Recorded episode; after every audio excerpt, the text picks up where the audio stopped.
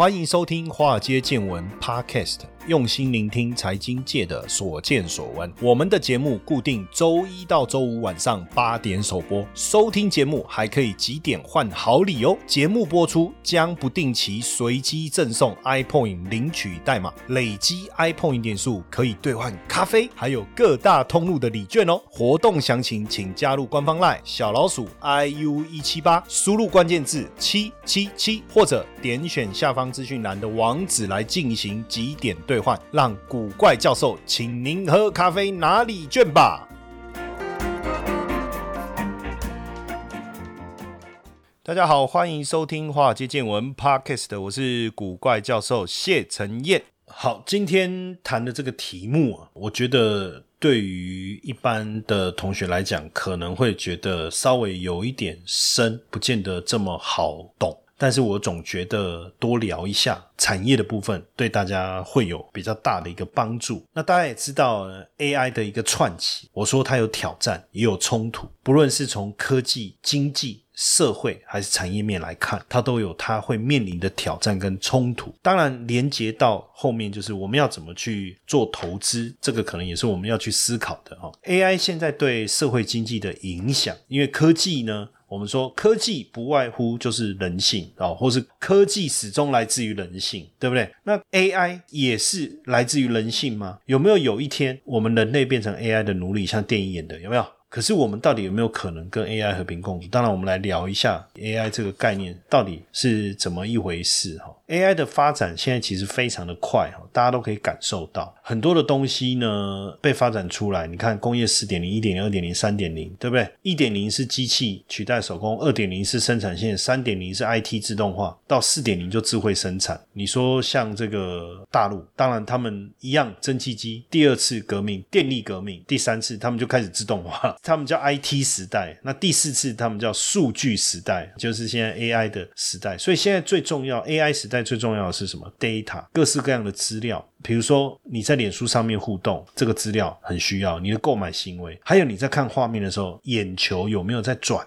动，哎，这个都很重要。比如说，我推一个画面到你面前，你的瞳孔有没有放大？哦，好像受到什么吸引，对不对？这个都是哈。那因为 AI 的应用呢，其实到万物相连，就是所谓的物联网哦，什么都可以连，什么都可以连。那再来就是包括车联网，其实从 AI 的应用端来去思考，比如说我们讲农业，那过去农业是不是要看天吃饭？那当然，你说我我用这个，比如说温室，我就不用管气候啊。可是你怎么追踪气候？你怎么追踪你的产品履历？你怎么做行销？其实如果能够把 AI 融合进来，诶，它就有产生很大的一个作用。甚至过去我们在讲共享经济，怎么共享呢？我什么？其实我一直在想这个问题，这个真的很聪明。呃，什么地方有一台空车，我通过 App，然后它会提醒我，然后我就可以去那个地方租。它离我最近，还车我要还哪里？还完以后，下一个要租车，它怎么绵密的把它接上去？这是一件很可怕的事情。其实靠的是什么？就是 AI。你说未来无人驾驶，因为最近我看有那个计程车机器人 Robot Taxi，就是没有人在开的计程车啦，就无人驾驶。那你。你说这过程当中一连串的决策需要的是不是 AI 的一个应用？那当然，大数据的发展在某种程度上来看，让整个 AI 发展的速度更快了哦，也让整个 AI 发展的这个过程呢，比我们想象的更吓人。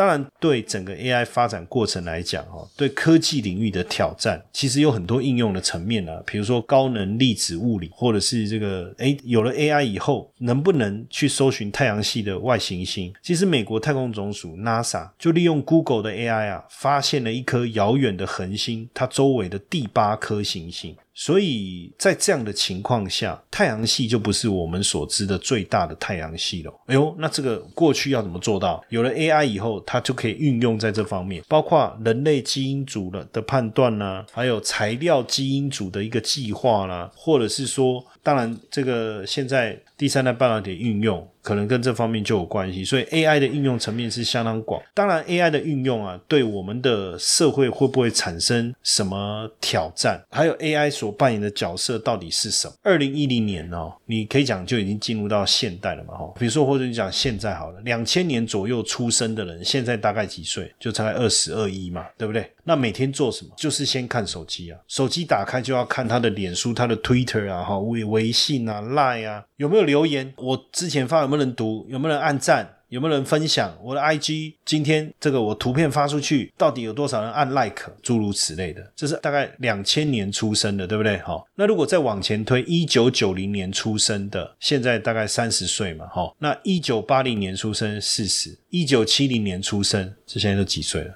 哦，对不对？那一九六零年过了五十，开始回忆人生，脸书到底有没有在用啊？用脸书就找老同学，那么把这些老同学找出来。所以你看 AI 的一个发展，甚至对未来劳动力的影响也很大。你去想一下，到了二零五零年的时候，有 AI 应用的情况下。还有多少实体店铺？还会有多少实体店铺？最近我看了一部电影，叫做《上气》哦，就是十环呢，《上气十环》。然后这部电影看的真的很难受诶，因为里面那个男主角真的很像习近我靠！然后就觉得整部电影从头到尾看，我就看习近平在那边练武功啊，在那边打太极拳，还是。然后讲英文，哇塞，受不了！对，当然这不是重点，抱怨一下。重点是什么？重点就是它里面呢，就有一幕哦，就是有一个人就画了一个圈，就这样画一个圈，然后它就变成门，然后我们就跨进去哈。那为什么我要讲这个哈？其实就说未来，比如说上课，你觉得未来我们真的还会需要去学校上课吗？有没有可能我们戴上一个 VR 的头盔，对不对？然后配合 AR。就是我们讲虚拟实境的概念，然后呢，你就进入到一个教室的场景，然后你可以看到你的同学哦。你的同学也会看到你哦，不是我们现在线上会议是不是开启这个画面就一堆人头有没有？就是人脸嘛，就是每个人开镜头这样。我跟你讲，未来可能你回头看，你会觉得好好笑哦。你们是远古时代的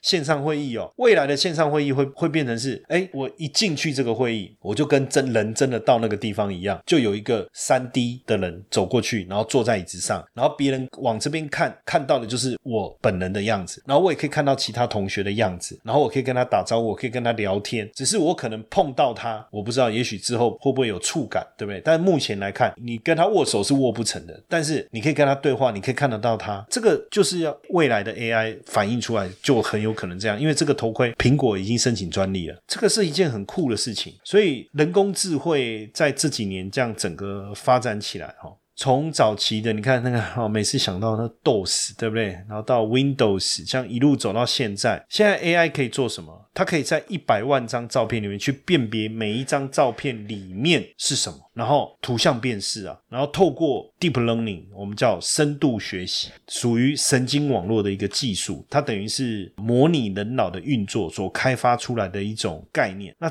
当这样子，你比如说我。照片里面有一只猫，然后呢，人类当然可以分辨这个猫大概是什么品种。当然，如果你对猫也研究了哈，那我问你，早期的机器扫描过去就是扫描过去了，它看到照片就就这样子。可是未来它却有能力。看到照片，比如说一堆照片里面都有猫，你跟他说帮我找出波斯猫，不是金丝猫哈，波斯猫，然后他一找，他就有办法找出来给你。这个跟人类的分辨方式是非常非常的接近的，对不对？所以之前我们在节目有聊过阿发 Go 嘛，打遍天下无敌手，就基本上确实是这样。所以各国也竞相投入啦，欧盟啦、中国啦、美国啦、新加坡啦、日本啦等等哦，大家都竞相投入。当然，基本上啊，这个人工智慧啊，大陆是翻。人工智能了哈，的方法稍微不同。其实也大家也开始这几年都持续争相投入在 AI 这个领域的研究跟发展哈。那基本上 AI 能够应用的范围非常的广，不论从智能支付啦、智能客服啊，或是行销啊，或是这个理财哦，对不对？但我觉得更重要的应用应该还是在医学影像的部分呢哈。我觉得还是在医学影像的部分，怎么样去辅助这个市场？就辅助这个医学的判断，这个部分可能更强。当然，现阶段就是我们之前也特别聊过哈，AI 市场在中国的一个发展状况哈。那二零一五年的时候呢？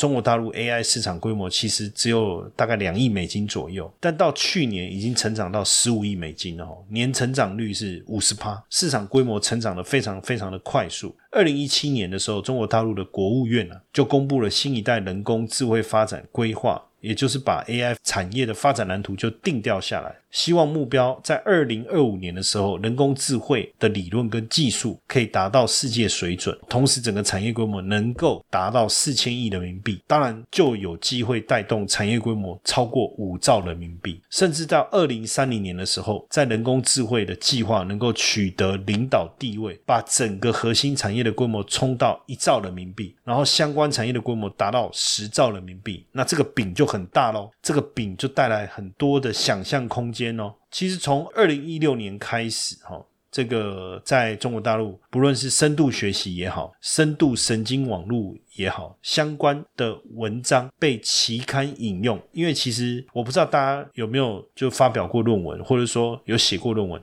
其实你要被期刊引用啊，是一件很不简单的事情。所以目前来看呢，这个中国大陆新一代人工智慧发展总共有三阶段的目标。第一阶段是什么呢？就是人工智慧理论跟技术要取得重要的进展。当然，这个部分你要有大数据，你要有人工智慧模型，对不对？这是第一阶段。然后呢，也希望能够把智慧产业竞争力呢，能够推到国际水平。到了第二阶段的时候呢，当然人工智慧的产业呢，能够进入整个价值链的最高端。哦，然后呢，能够让人工智慧的安全不要到最后就是由 AI 来控制人嘛，是不是？就这个简单的道理。到了第三阶段，希望就是达到领先国际的水准的地位了哈。嗨，各位粉丝们，大家好！古怪教授与华尔街见闻团队祝福各位中秋佳节快乐。与此同时，也要和大家宣布一件重大资讯：我们投资新手必学系列课程上线喽！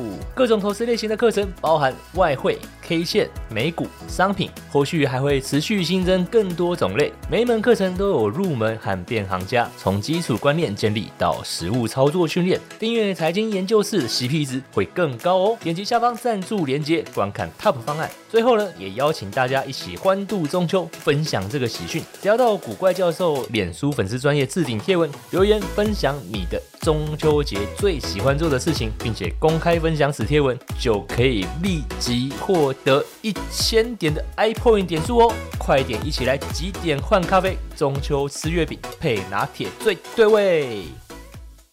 那目前中国大陆人工智慧产业分布的一个情况，哈，主要在哪个哪几个区块？基本服务，比如说数据资源、硬体，像工业机器人，有没有？智慧型服务，哎，像智慧客服服务，哦，这就是一种应用。当然，在技术能力以及我们讲视觉识别，还有语音视觉识别这一块，其实也是现在大家应用投入相当多的演算法啦，还有语言处理啦。因为未来 AI 跟我们的沟通方式，可能就是我们通过我们讲话，我们不用像以前一样这边滑这边滑那边输入，还要打字，对不对？你用讲话的，它能。能够接收这个就是语言处理的部分，还有包括演算法的部分。那各个领域我们也来了解有哪些公司在做了哈。像这个人工智慧硬体的部分，主要就是进行深度学习晶片的研发。这个领域啊，传统晶片的大厂就是 Intel、高通，对不对？那互联网就是 Google 跟 Facebook。但现在呢，大陆也有新创公司起来了，有一家叫地平线哦，一家叫深建科技。那再来就是人工智慧的技术平台，就是专注在机器。学习，还有模式识别以及人机交互这三个应用，那这个当然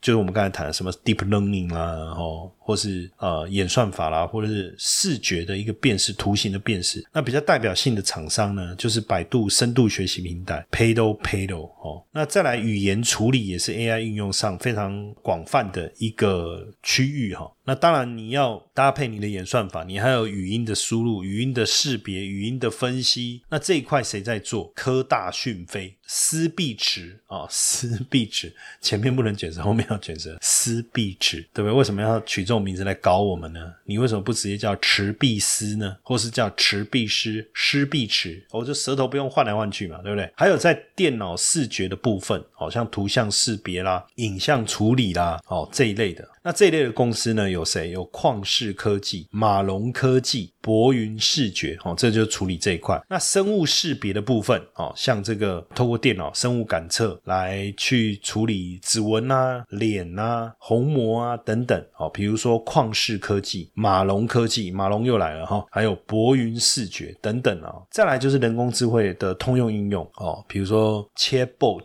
聊天秘书之类。那人工智慧在行业应用上，当然，呃，你可以应。用在金融啦、汽车啦、医疗、法律，我觉得未来很多的行业应该。都会运用到 AI，这个就变成非常重要。然后再来就是无人机，然后硬体机器人等等啊，还有人工智慧媒体等等。那人工智慧媒体像 AI 一百、新智源啊，人工智慧学家等等，这都是大家关注的媒体哈。所以你从这个地方，大概就可以理解，这也帮大家去解答未来大陆产业的一个趋势的一个发展哈。因为毕竟 AI 的应用就是现在非常重要的一个领域，然后大陆在这一块投入资源，然后也有相对应的公司发展起来，所以刚好也来呼应大家最近在看入股的部分呢。就是大家不理解，就是说看起来好像入股很弱势，对不对？可是上证指数啊，因为最近也有记者在问我说，为什么嗯大家都说入股很弱，可是其实上证指数已经要去挑战它今年二月的高点三七三一，而且股价表现是相相当强势的。为什么？因为如果以这个七月底来讲，上证指数三三一二，然后涨到这几天最高有到三七二三，从低点到高点哈，我是像是用高低落差来比，大概超过四百点，这是超过十趴、十趴、十一二趴。可是我们再去看其他的指数，比如说上证五十、上证一八零或沪深三百，反而股价都没什么动啊。就是你的上证指数在创高，为什么这些成分股都不动？其实我跟各位讲过，这个很简单的逻辑，就是你要去看成分股，因为不论是上证五十、上证一八零，还是沪深三百，说真的，他们的成分股其实都非常非常的相近，基本上是高度重叠。那这样子也很奇怪啊。那如果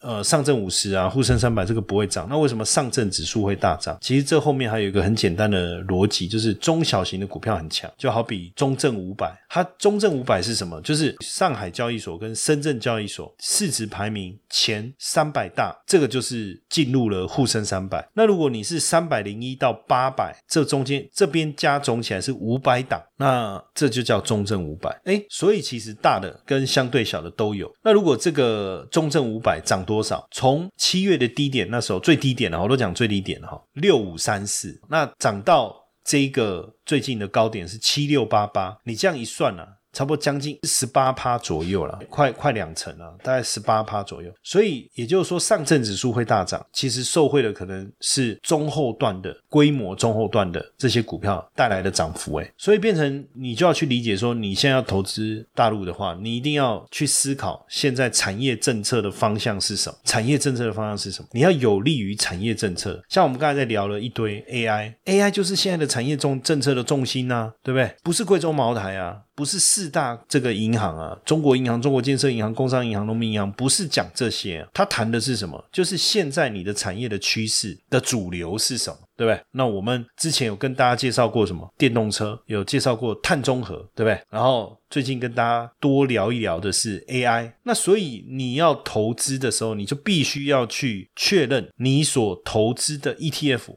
里面有没有受惠产业政策的股票。哦，这件事就蛮重要的。那因为我们刚才讲的 AI，我们跟大家分享了好几只，有没有跟 AI 相关的股票？其实说真的，几个比较大、比较知名的，其实都被纳入深圳中小板这个参考指数。更明确的讲，我们现在假设我对这个 AI 这个议题有兴趣，你听完说，哎，这个议题真的很棒的时候，那你想要真正的投入，还记得我们上次还谈过电动车，谈过这个储能电池，有没有这几？个概念加起来，我们把它定位叫关键趋势产业哦，或是叫关键关键趋势产业。哎，对啊，没错哦。可能想睡觉，然后喝了再上，没关系，不用。我们好好来深呼吸，啊，现在精神就来了。哦，说真的，也是我最近对家庭奉献也是蛮多了。每天早上六点半起来要载我儿子去学校，搞什么鬼，对不对？后来想想也好。在车上呢，以前我跟我儿子互动也不多了。那如果有 AI 以后啊，干脆就摆一个 AI 机器人，叫他载我儿子去上学，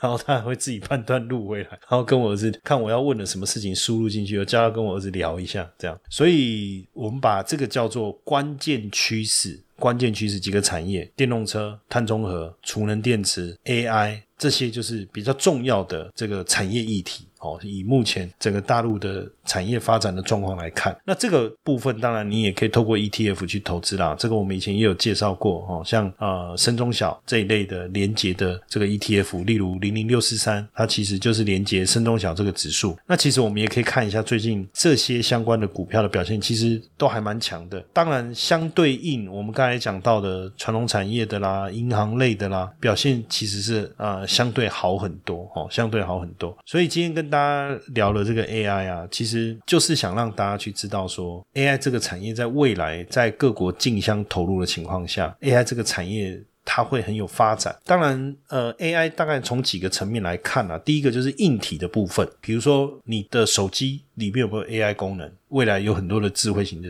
这个演算的概念在里面，你需要很厉害的晶片。所以对于半导体产业的上游来讲，AI 其实又是另外一个带动这个特殊晶片一个非常好的一个议题嘛，对不对？那 AI 的应用可能也在车联网，可能也在物联网都会应用得到啊。比如说我今天开车开一开，我到了一个点，然后我就跟我们的 AI 客服机器人讲话说：“我要停车。”那这个对话，它必须很清楚，知道你要停车，是你要把车子停下来的停车，还是你要找一个地方把车子停好？就是一个是 stop，对不对？一个是 park，这两件事情在中文里面都叫停车。我要停车，那 AI 就会很快速的去计算，其实你要找一个停车位，而不是要这个电脑帮你把车停下，这不一样，对不对？就刹车刹不了啊！我要停车，我要停车。那你说你不会讲我要刹车哦？可有时候你就是会这样讲啊，而且也合理啊，对不对？那 AI 会帮你做计算，然后他就帮你去看，哎，最近哪哪里的离你最近的停车场在哪里，有没有空位，然后接下来路线要怎么走，他都帮你透过 AI 就是可以帮你处理这些事情了，要不然变成是你要自己停在路边。